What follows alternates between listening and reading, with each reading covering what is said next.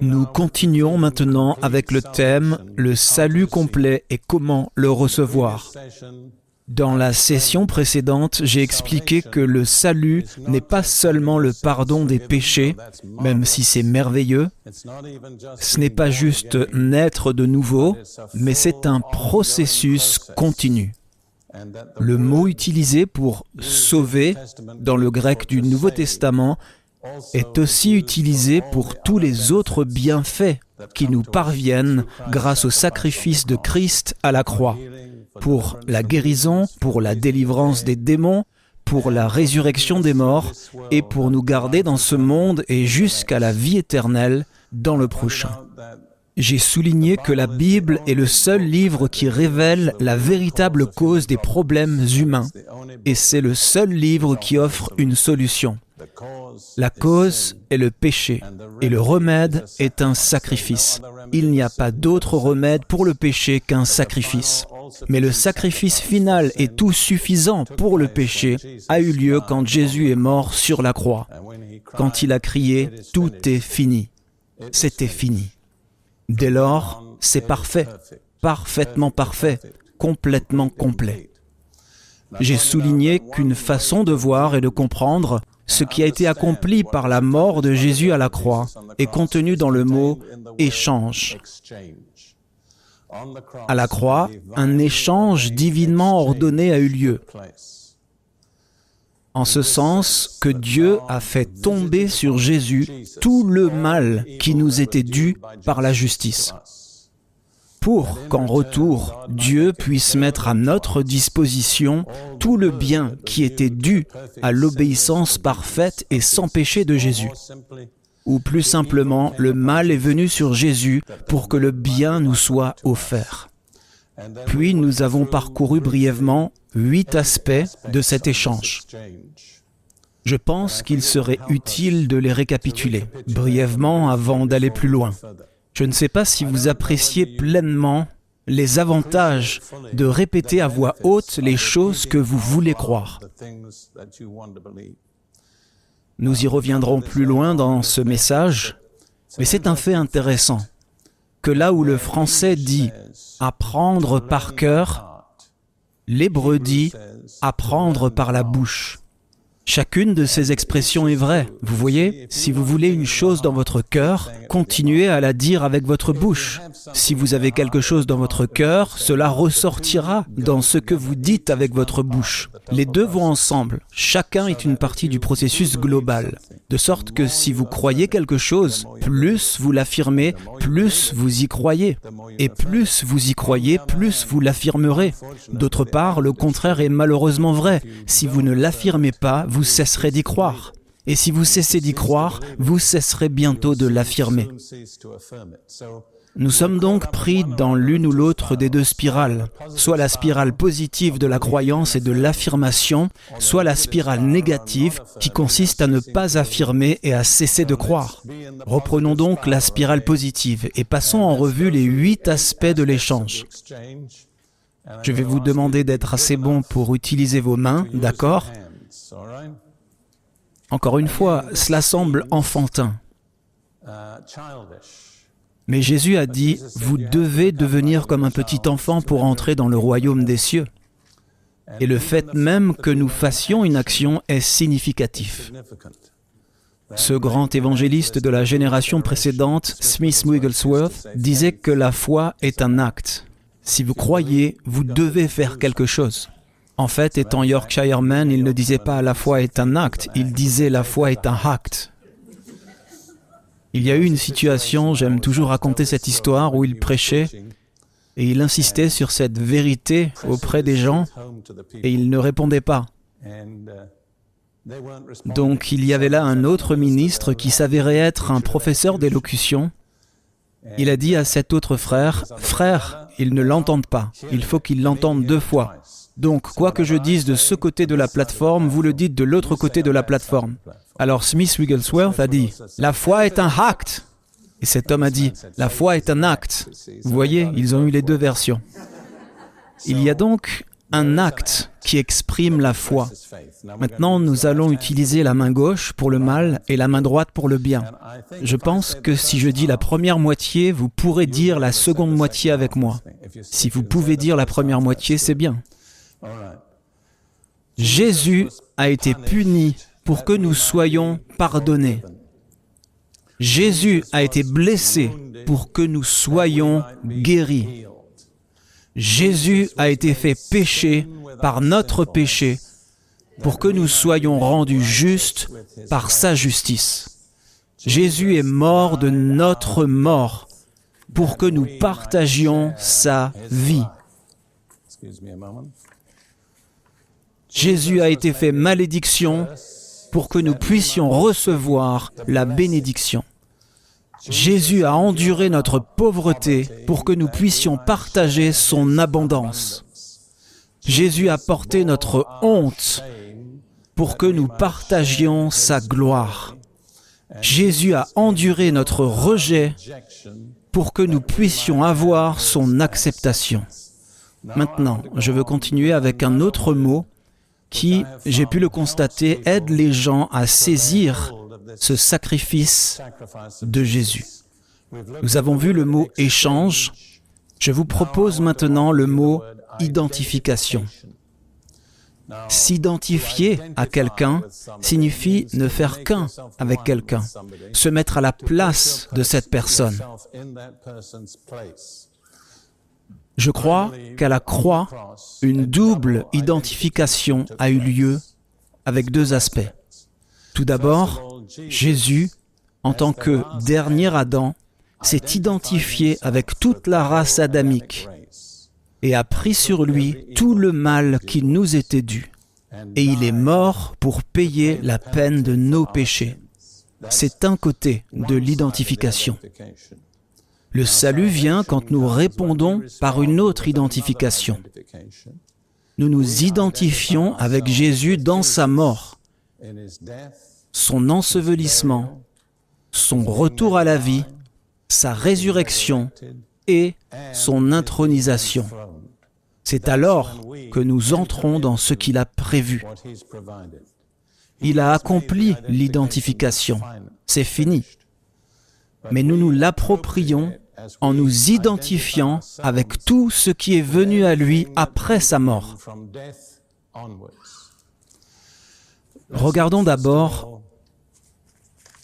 à ces deux glorieux titres qui lui ont été donnés en 1 Corinthiens 15, verset 45.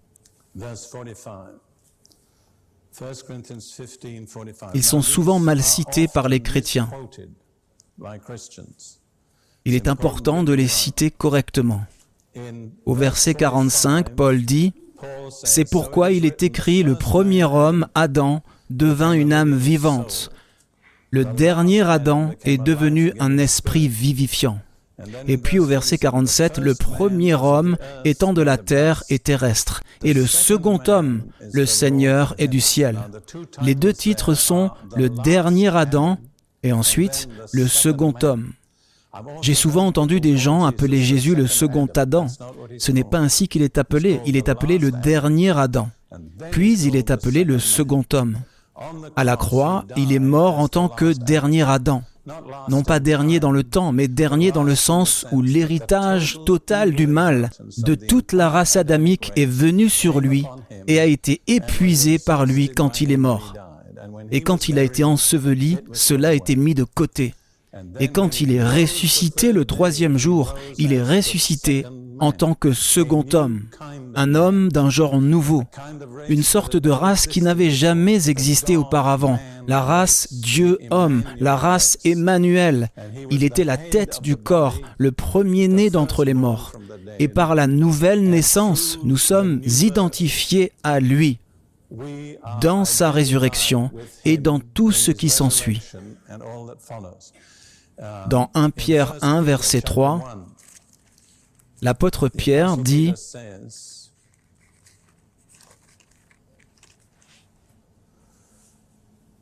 1 Pierre 1, verset 3, Béni soit le Dieu et Père de notre Seigneur Jésus-Christ, qui, selon sa grande miséricorde, nous a fait renaître pour une espérance vivante par la résurrection de Jésus-Christ d'entre les morts.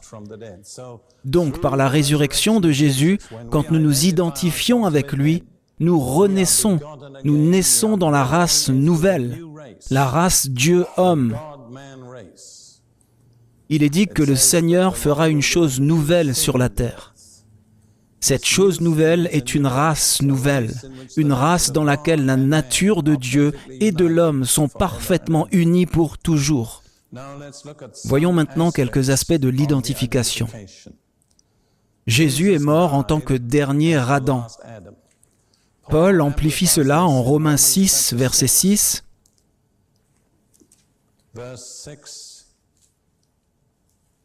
Et au verset 11.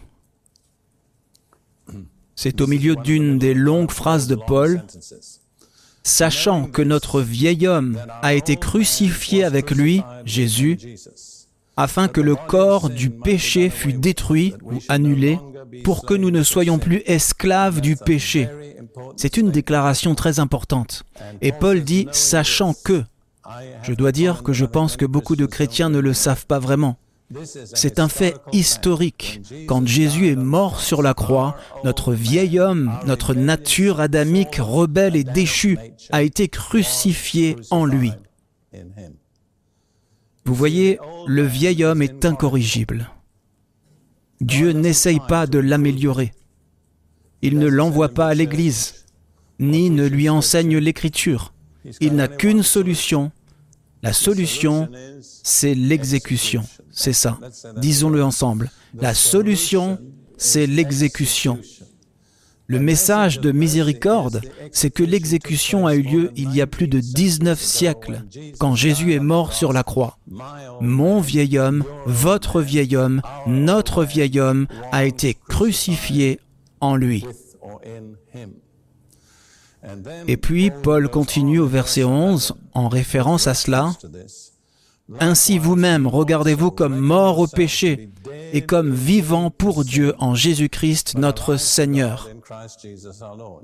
Maintenant, ce que Dieu a fait à la croix est un fait historique accompli. C'est vrai que nous le sachions ou non, que nous le croyons ou non. Mais quand nous le savons et que nous y croyons, cela agit en nous. Nous devons donc dire, tout comme Jésus a été exécuté sur la croix, je crois que ma vieille nature déchue, rebelle et corrompue a été exécutée et mise à mort. C'est le chemin de sortie. La mort est la seule issue pour la vieille nature adamique déchue. Mais nous prenons ce chemin à travers la mort de Jésus sur la croix. Et Paul dit, regardez-vous comme mort au péché. Cela m'est apparu très clairement. Qu'est-ce que ça signifie d'être mort au péché? Je donne toujours ce petit incident imaginaire au sujet de cet homme très méchant. Je veux dire, selon les normes des gens religieux, il était terrible. Il buvait du whisky, il jurait, il maudissait sa femme et ses enfants, il regardait toutes sortes de mauvais programmes à la télévision. C'était un homme mauvais. Mais sa femme et ses enfants étaient croyants. Ils avaient l'habitude de sortir en cachette le dimanche soir à une réunion évangélique locale. Il les maudissait toujours quand ils partaient. Un soir, ils sont sortis en cachette et il était là dans son fauteuil, avec un cigare à la bouche, un verre de whisky sur la table, regardant quelque chose qu'il n'aurait pas dû regarder à la télévision. Ils ont passé une soirée glorieuse au service évangélique. Ils se sont en quelque sorte élevés dans l'esprit et ils sont revenus et ils chantaient encore des refrains. Ils sont entrés dans la pièce et ont soudain réalisé. Ils se sont arrêtés net et ont attendu que la parole de malédiction vienne. La parole de malédiction n'est pas venue. Puis ils ont regardé, le cigare était dans le cendrier, la fumée montait, mais l'homme ne fumait pas. Le verre de whisky était là, mais il ne buvait pas. Il n'y avait aucun mouvement. Savez-vous ce qui s'est passé? Il est mort. Il a eu une crise cardiaque et il est mort. Savez-vous ce qu'il était? Il était mort au péché. Vous voyez? Le péché n'avait plus d'attrait pour lui. Le péché n'avait plus de pouvoir sur lui.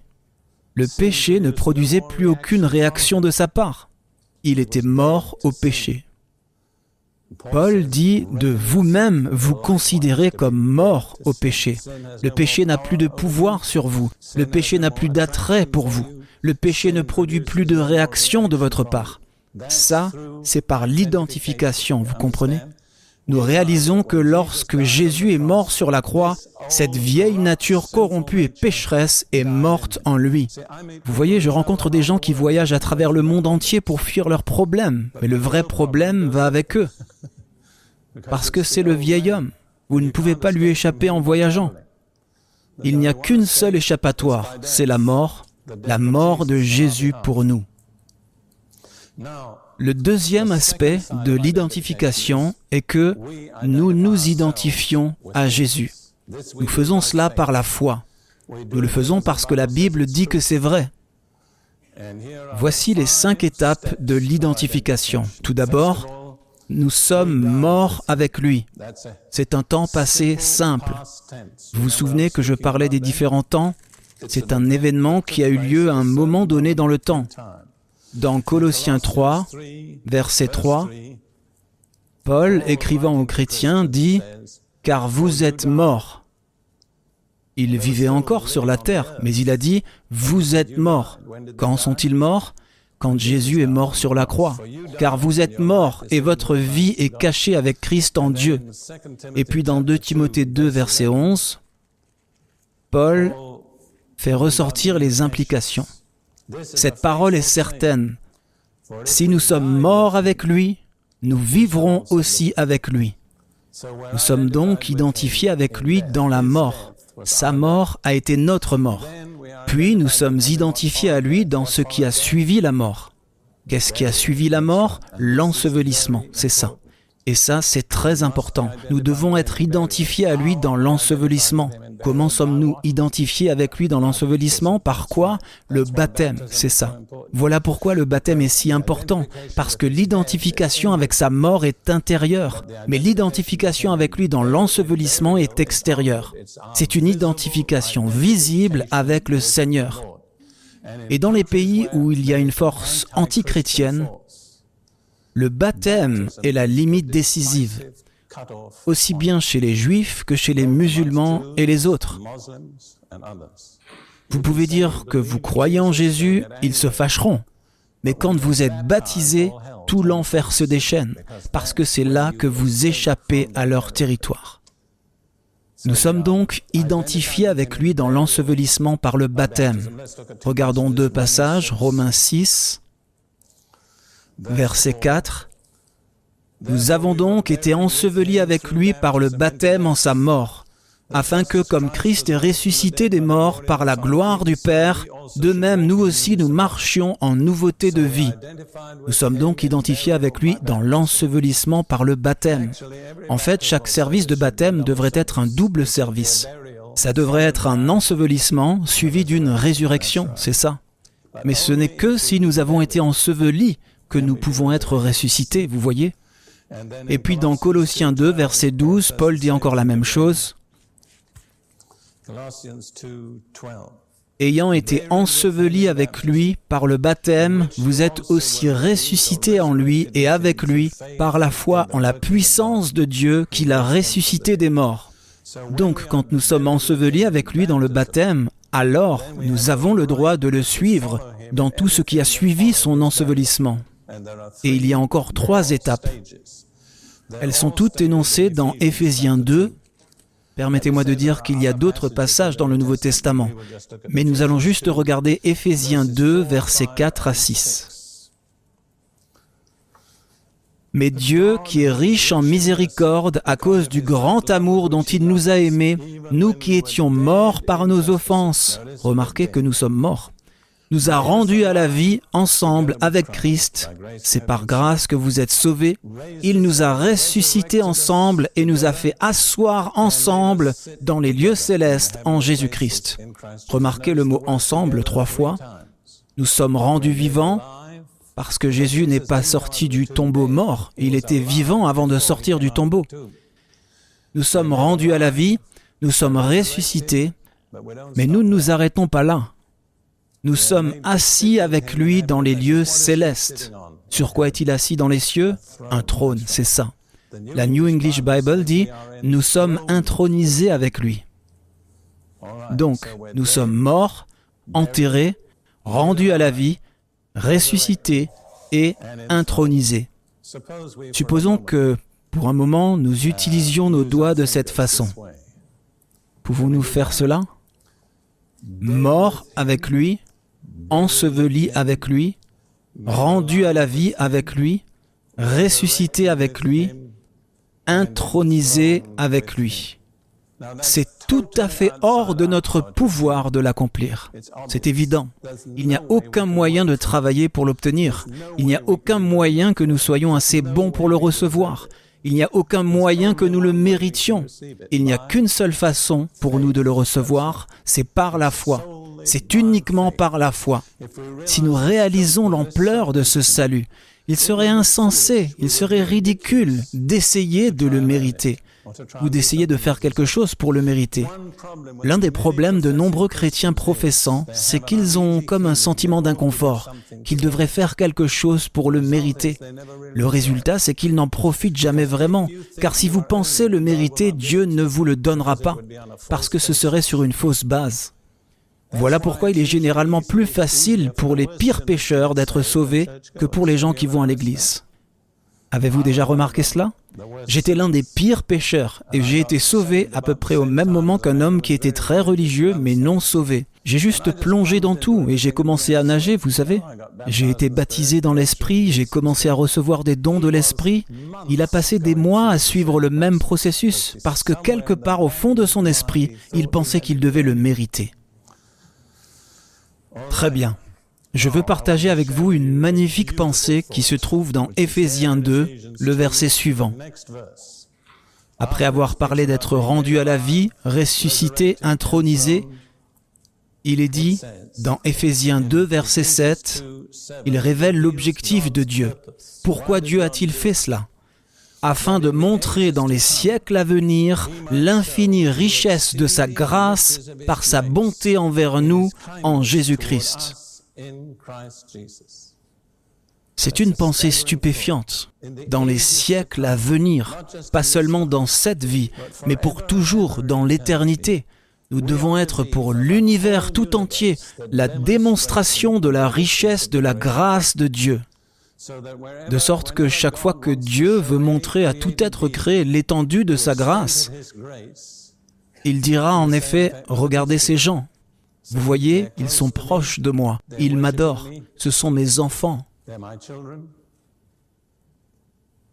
Et ils étaient pécheurs, rebelles, exclus, inutiles, inutilisables, mes ennemis.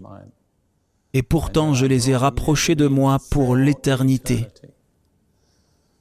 J'espère donc que vous êtes prêts pour cela. J'espère que vous réalisez que tout au long de l'éternité, vous allez être la démonstration de la grâce de Dieu. Vous vous souvenez de ce que j'ai dit? La grâce ne se mérite pas. Il y a beaucoup de choses dans le conseil éternel que nous ne comprenons pas entièrement, mais je pense que, dans un certain sens, Dieu a dû laisser le péché se produire afin d'avoir quelque chose pour démontrer sa grâce, vous voyez? Je ne dis pas que Dieu a approuvé le péché, mais quand le péché a eu lieu, au lieu de dire c'est fini, il a dit voici la véritable opportunité pour moi de montrer ma grâce à l'univers entier. Jusqu'à ce moment-là, il avait montré de nombreux aspects de son caractère, mais je ne pense pas qu'il ait jamais pleinement démontré sa grâce. Nous sommes donc son opportunité, si vous voulez le voir de cette façon. Nous sommes les personnes en qui Dieu va montrer à l'univers la vraie nature de la grâce. Merveilleux.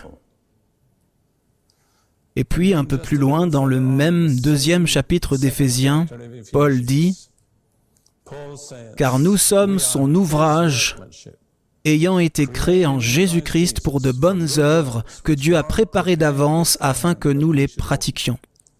Non seulement nous sommes la démonstration de sa grâce, mais Paul dit que nous sommes son ouvrage.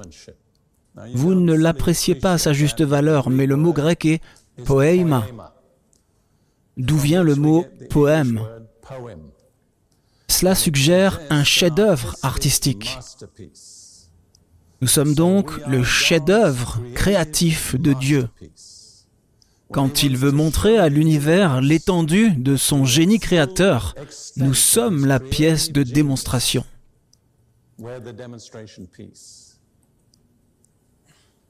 C'est passionnant, n'est-ce pas? C'est merveilleux. Ce qui me bénit, c'est que juste pour prouver ce qu'il pouvait faire pour la matière de son chef-d'œuvre, savez-vous où il est allé? À la déchetterie. Est-ce que vous réalisez cela?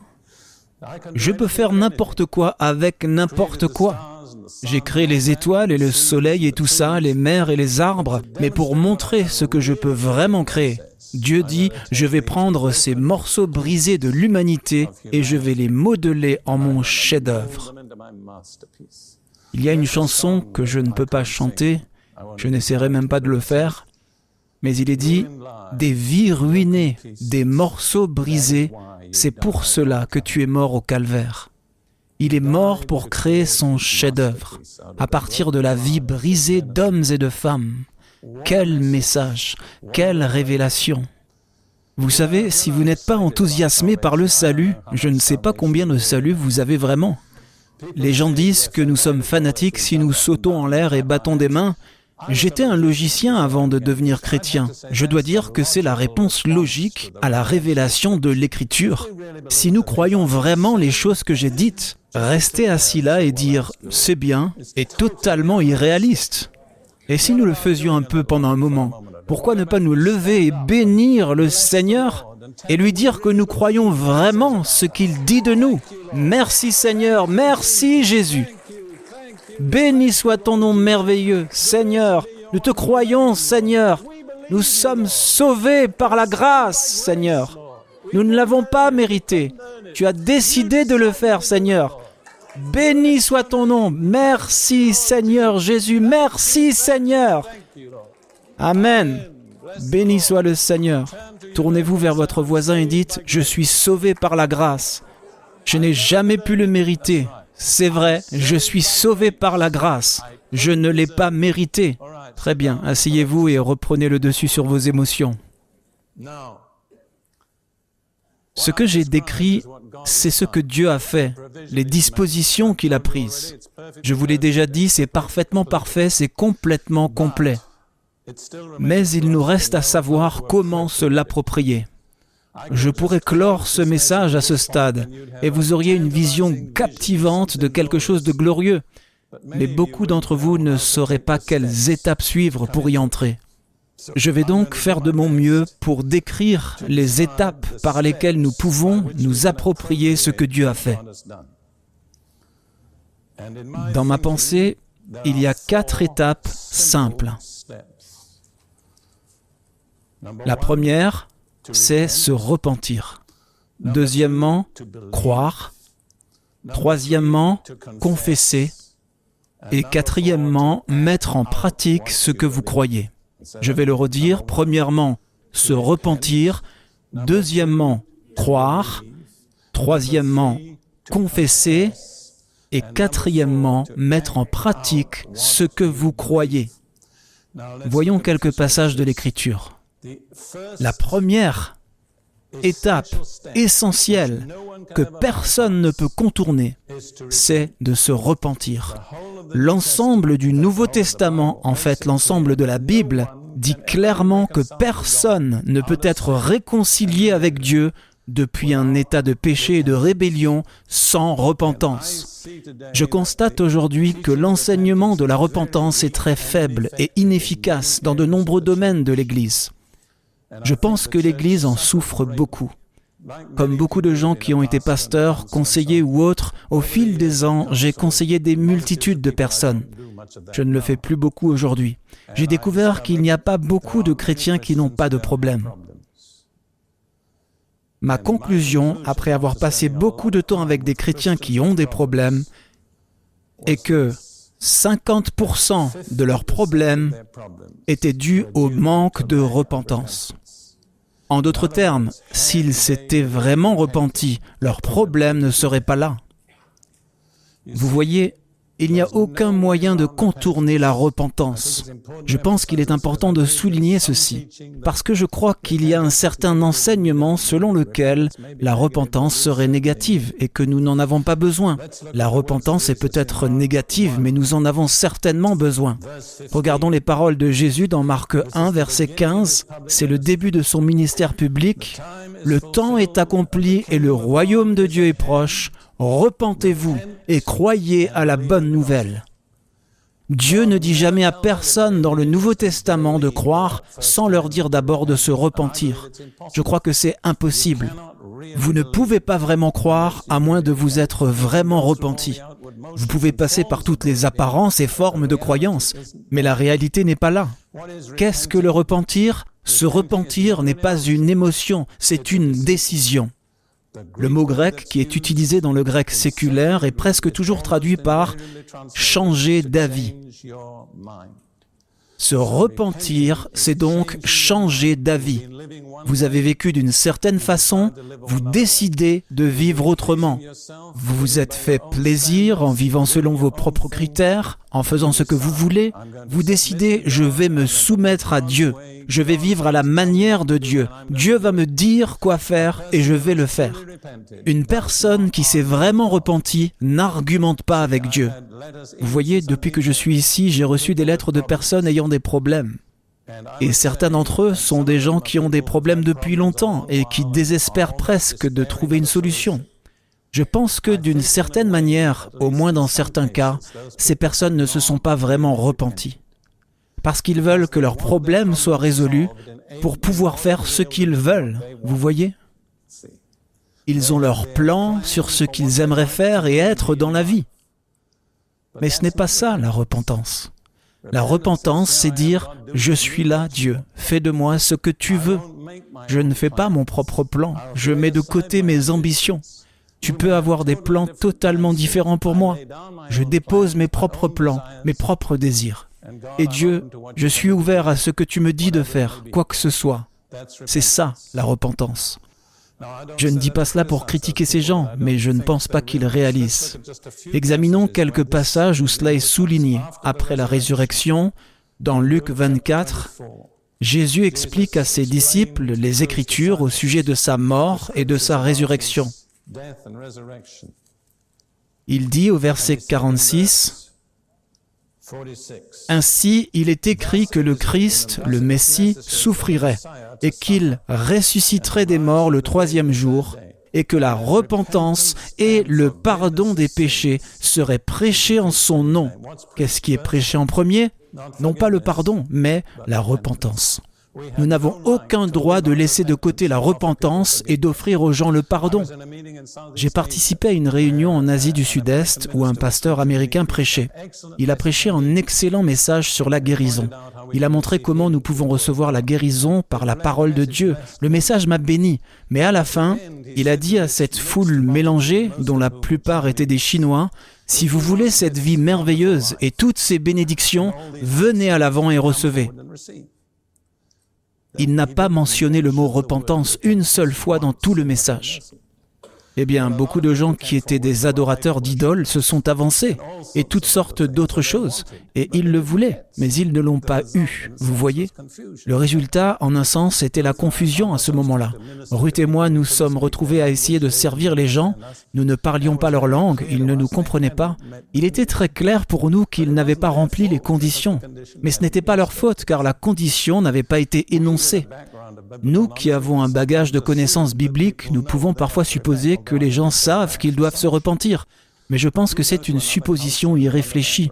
Si vous allez dans une autre culture et un autre contexte, ils n'ont aucun concept de ce qu'est la repentance. Pour beaucoup de gens, le repentir, c'est s'infliger des souffrances monter les marches de Saint-Pierre à genoux et ainsi de suite. Toutes sortes de choses, se flageller. Parmi les musulmans, il y a des gens qui se flagellent eux-mêmes, même parmi les chrétiens professants. Se repentir, ce n'est pas s'infliger de la souffrance à soi-même. Jésus a enduré toutes les souffrances. Se repentir, c'est choisir de changer ou d'être changé, de lâcher tout ce à quoi on s'accroche en disant Dieu, je suis à ta disposition. Regardons dans Acte 2, le jour de la Pentecôte. Le Saint-Esprit était descendu, une multitude de gens étaient convaincus de leurs péchés, ils ne savaient pas quoi faire. Au verset 37, ils ont dit aux apôtres, Hommes frères, que ferons-nous? C'est alors que Pierre donne la réponse en trois étapes. Repentez-vous, soyez baptisés recevez le Saint-Esprit. Quelle est la première condition? Se repentir, c'est exact. Je crois que c'est la réponse de Dieu aujourd'hui. Je ne crois pas que ce soit une sorte d'accord de livraison différé. Je crois qu'il s'agit d'un pack. Vous devriez les recevoir tous en même temps. Repentez-vous, soyez baptisés, recevez le Saint-Esprit. Personnellement, je ne... J'y reviendrai dans un instant sur le fait d'être baptisé. Et laissez-moi juste vous montrer le ministère et le message de Paul dans Acte 20, Paul s'adresse aux anciens de l'église d'Éphèse, leur rappelant son ministère à Éphèse, et il dit au verset 20, Vous savez que je n'ai rien caché de ce qui vous était utile, et que je n'ai pas craint de vous prêcher et de vous enseigner publiquement et dans les maisons, annonçant aux Juifs et aux Grecs la repentance envers Dieu et la foi en notre Seigneur Jésus-Christ. Peu importe qu'ils soient juifs ou grecs ou qui ils étaient, L'ordre était premièrement la repentance, puis la foi. Puis nous en venons à croire et à confesser. En faisant mon plan, je ne savais pas si je devais mettre confesser avant croire ou croire avant confesser. En fait, dans le Nouveau Testament, ils ne sont vraiment pas séparés. Regardons dans ce passage clé de Romains 10, où Paul décrit les conditions pour le salut du Nouveau Testament. Romains 10. Et je veux que vous remarquiez l'ordre. Il parle de deux choses, la bouche et le cœur. Il les mentionne dans chaque verset. Les deux premières fois, il place la bouche avant le cœur. La troisième fois, il place le cœur avant la bouche. Nous ne pensons pas ainsi, mais dans les faits, d'une certaine façon, vous recevez la foi en le disant. Certains disent ⁇ Je n'y crois pas, donc je ne peux pas le dire ⁇ Je dis qu'il faut le dire et vous découvrirez que vous commencerez à y croire. Maintenant, permettez-moi de dire à propos de la confession un instant, c'est un mot clé. Il signifie littéralement dire la même chose que. Il vient d'un petit verbe latin, confiteor. Et la confession, c'est dire la même chose que ce que Dieu a dit dans sa parole à votre sujet c'est faire en sorte que les paroles de votre bouche s'accordent avec la parole de Dieu. Et c'est absolument essentiel dans le processus du salut.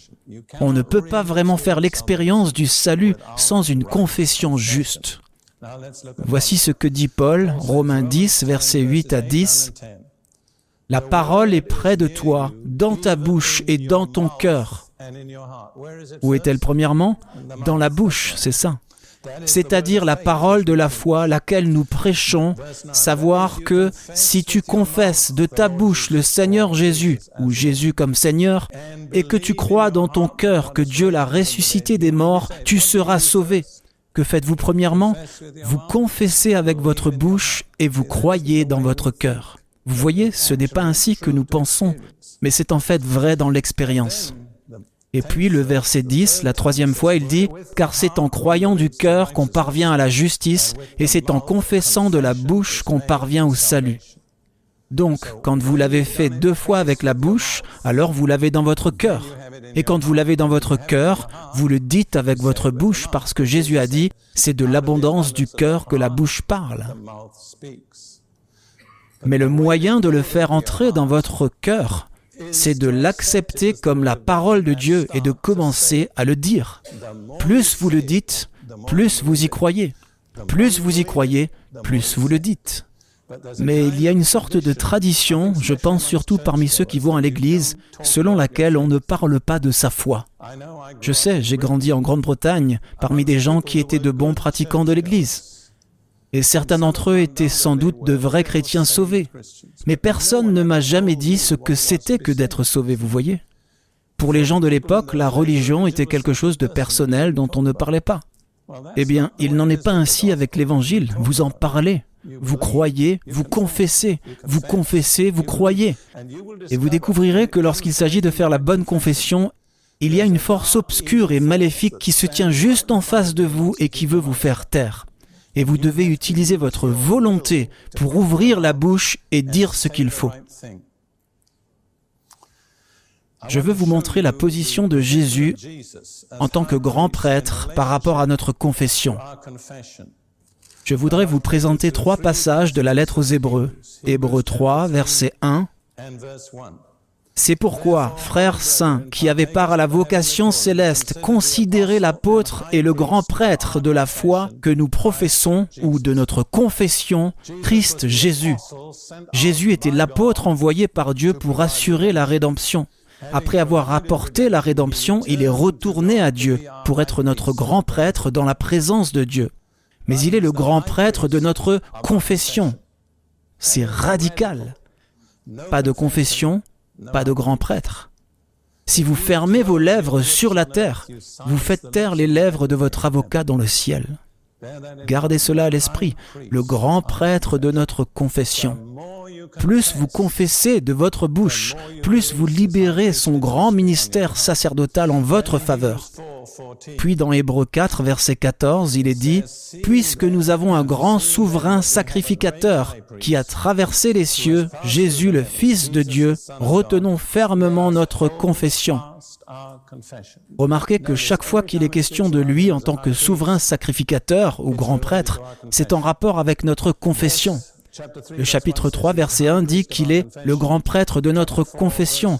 Le chapitre 4, verset 14 dit ⁇ Retenons fermement notre confession ⁇ Qu'est-ce que cela signifie? Dites-le et continuez à le dire. Ne reculez pas, ne vous découragez pas. Et puis en Hébreu 10, versets 21 et 23, l'auteur revient sur le même thème ayant un grand sacrificateur établi sur la maison de Dieu, verset 21, retenons la confession de notre espérance sans chanceler, car celui qui a promis est fidèle. Remarquez le changement ici. Ce n'est pas la confession de notre foi, c'est la confession de notre espérance. Car si vous confessez la foi assez longtemps, elle devient espérance, vous comprenez? La foi est la substance des choses qu'on espère. Quand on a construit une substance, c'est sur elle que repose l'espérance. Ma définition de l'espérance dans la Bible est une attente confiante du bien. Mais il est dit, retenons la profession ou confession sans chanceler. Remarquez tout d'abord qu'il est le grand prêtre de notre confession. Ensuite, nous devons tenir fermement notre confession. Et puis, nous devons la retenir sans chanceler. Pourquoi pensez-vous qu'il est écrit sans chanceler? Qu'est-ce que cela implique? Eh bien, laissez-moi vous le dire de cette façon. Si vous voyagez en avion et que le signal lumineux indique attachez votre ceinture, qu'est-ce que cela vous dit? Attendez-vous à des turbulences. Qu'est-ce que le fait de ne pas chanceler vous indique? Attendez-vous à de l'opposition. C'est là où se joue la bataille pour maintenir votre confession. Je voudrais illustrer ceci à partir d'un livre que j'ai lu récemment qui m'a profondément impressionné. Il s'intitule Ne craignez aucun mal. C'est l'histoire d'un refusnik juif et de la façon dont il a été traité en Union soviétique, comment il a fini par s'en sortir. Il s'appelait Nathan Sharansky, c'est un long livre, 600 pages, il n'était pas chrétien, mais le KGB, la police secrète de l'Union soviétique, l'a arrêté et lui a fait subir 9 ans de misère. Il a été mis à l'isolement jusqu'à 40 jours d'affilée il a fait un jeûne de la faim au cours duquel ils l'ont nourri de force jour après jour. Mais en lisant cette histoire, cela m'a parlé. J'ai vu dans le KGB la démonstration la plus éclatante de Satan et de ses tactiques. Je veux dire, c'était comme Satan incarné. J'ai vu en Nathan Sharansky le moyen de gagner. C'était un joueur d'échecs, un joueur d'échecs très qualifié. Il a décidé qu'il allait traiter le KGB comme un adversaire aux échecs et qu'il allait toujours avoir un coup d'avance sur eux. Le livre est très intéressant. Comme je l'ai dit, il n'avait pas une véritable foi en un Dieu personnel, mais il avait le genre de notion juive de Dieu quelque part, peut-être. Presque toutes les prières juives commencent par Ô Seigneur, notre Dieu, roi de l'univers.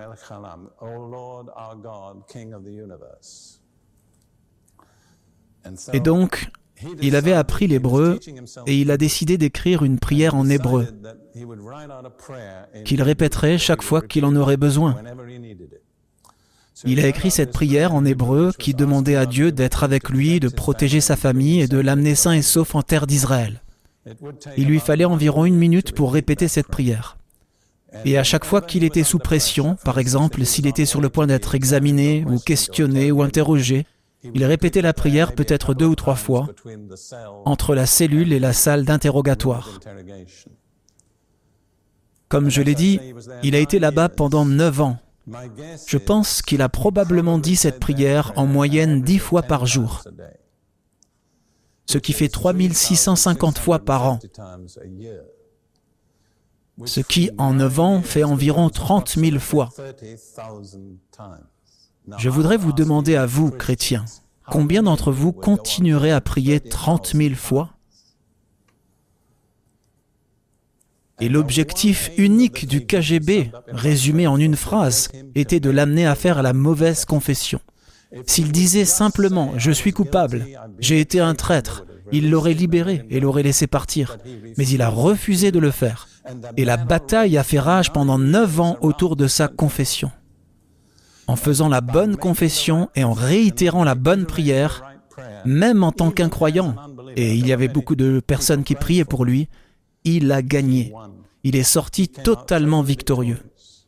Il est aujourd'hui en Israël, à Jérusalem, près de là où nous vivons. Mais oh, comme cela m'a impressionné. Les tactiques de Satan. Il utilisera tous les moyens de pression, toutes sortes d'incitations, il utilisera toutes sortes de mensonges, tout ce qu'il peut. Il n'a qu'un seul but. Qu'est-ce que c'est? Vous faire faire la mauvaise confession. Comment pouvons-nous le vaincre? En maintenant la bonne confession. Oh, comme c'est vivant. Très bien, maintenant, quand vous vous êtes repenti, quand vous croyez, quand vous confessez, il y a encore une chose à faire. Vous devez mettre votre foi en pratique. Jacques 2, verset 26 dit, La foi sans les œuvres est morte. La foi qui ne s'exprime pas par des actions appropriées est une foi morte. Je veux vous suggérer trois actions appropriées qui expriment notre foi. Premièrement, être baptisé. C'est votre première occasion de vous identifier ouvertement avec Jésus comme votre Sauveur. Et dans Marc 16, verset 16, Jésus dit, Allez par tout le monde et prêchez l'Évangile à toute créature. Celui qui aura cru et qui aura été baptisé sera sauvé. Je ne crois pas que vous ayez le droit de revendiquer le salut jusqu'à ce que vous soyez baptisé. Vous vous souvenez que j'ai fait une distinction entre la nouvelle naissance et le salut? Vous pouvez être né de nouveau, mais vous n'êtes pas entré dans le salut. Celui qui croit et qui est baptisé sera sauvé. Et si vous étudiez le livre des actes, personne dans le livre des actes n'a jamais revendiqué le salut sans être baptisé. Ils y attachaient une importance urgente. Philippe a conduit l'eunuque au Seigneur sur la route de Gaza et il y avait un plan d'eau au bord de la route. L'eunuque a dit, pas Philippe. Donc vous voyez, Philippe lui avait déjà fait comprendre la nécessité du baptême. Il n'est pas dit cela. L'eunuque a dit, qu'est-ce qui m'empêche d'être baptisé? Il est descendu dans l'eau et l'a baptisé. Vous vous rappelez, à Philippe, Paul et Silas étaient en prison, il y a eu un tremblement de terre, tout le monde a été libéré, le geôlier a été sauvé. Que s'est-il passé? Il a été baptisé, lui et toute sa famille, à cette heure même de la nuit. Ils n'ont pas attendu le matin. J'ai entendu tant de pasteurs dire ⁇ Nous avons un service de baptême dans trois semaines, inscrivez votre nom ⁇ Ce n'est pas dans le Nouveau Testament. C'est ⁇ Crois et sois baptisé ⁇ J'ai assisté à certaines des réunions les plus passionnantes de ma carrière spirituelle, quand des gens ont cru et ont été baptisés. Il y en a une que nous avions tenue il y a quelques années. Je veux dire, toutes sortes de personnes ont été baptisées. Ce qui est amusant, c'est qu'il y avait un groupe de baptistes qui sont venus juste pour regarder alors que ça se passait. Si je me souviens bien, dans une piscine. Il y avait une telle présence de Dieu que les gens s'abaissaient sous la puissance de Dieu vers le bord de la piscine. Ces chers baptistes ont dit, nous aurions aimé avoir la même chose. Vous voyez, faire du baptême juste une sorte de cérémonie dans le calendrier de l'Église, c'est comme faire du salut quelque chose qui arrive si vous venez à l'Église à Pâques, vous comprenez? C'est le détacher de sa véritable signification. Donc la première chose à faire, quand vous avez cru, c'est d'être baptisé. Trouvez quelqu'un, n'importe qui. J'ai enseigné cela à l'université de Jeunesse en Mission il y a quelques semaines. J'ai fait très attention à ne pas être controversé. J'ai simplement dit ce que j'ai dit ce soir. Croyez et soyez baptisés. Je n'ai pas parlé de la méthode. Les gens ont commencé à venir me voir après et à me dire ⁇ Je veux être baptisé ⁇ Je n'avais rien dit. Alors un des professeurs qui était là m'a dit ⁇ C'est votre problème, vous les prenez ⁇ Ils se sont dirigés vers la piscine et se sont fait baptiser à la même heure de la nuit, vous voyez? C'était passionnant. Je pense que lorsque l'évangile n'est pas passionnant, nous avons perdu quelque chose. Quand nous n'avons pas d'action, je pense qu'il n'y a pas beaucoup de foi. Très bien, quelle est la première chose que vous faites? Soyez baptisés. Quelle est la deuxième chose? Je veux dire, vous pouvez les faire dans l'ordre inverse. Remercier. L'expression la plus pure de la foi, c'est de dire merci à Dieu. Si vous croyez vraiment ce que je vous ai enseigné, vous devez sortir d'ici ce soir en remerciant Dieu. Je veux dire, sinon vous êtes soit un incroyant ou vous êtes la personne la plus ingrate de la ville ici ce soir. La vérité, c'est que vous n'êtes pas ingrat, mais vous êtes lent à croire. Certains des miracles de Jésus ont été accomplis uniquement par l'action de grâce. Pour nourrir les 5000 personnes, tout ce que Jésus a fait, c'est dire merci. Et cinq pains et deux poissons sont devenus suffisants pour une foule de 10 000 personnes peut-être.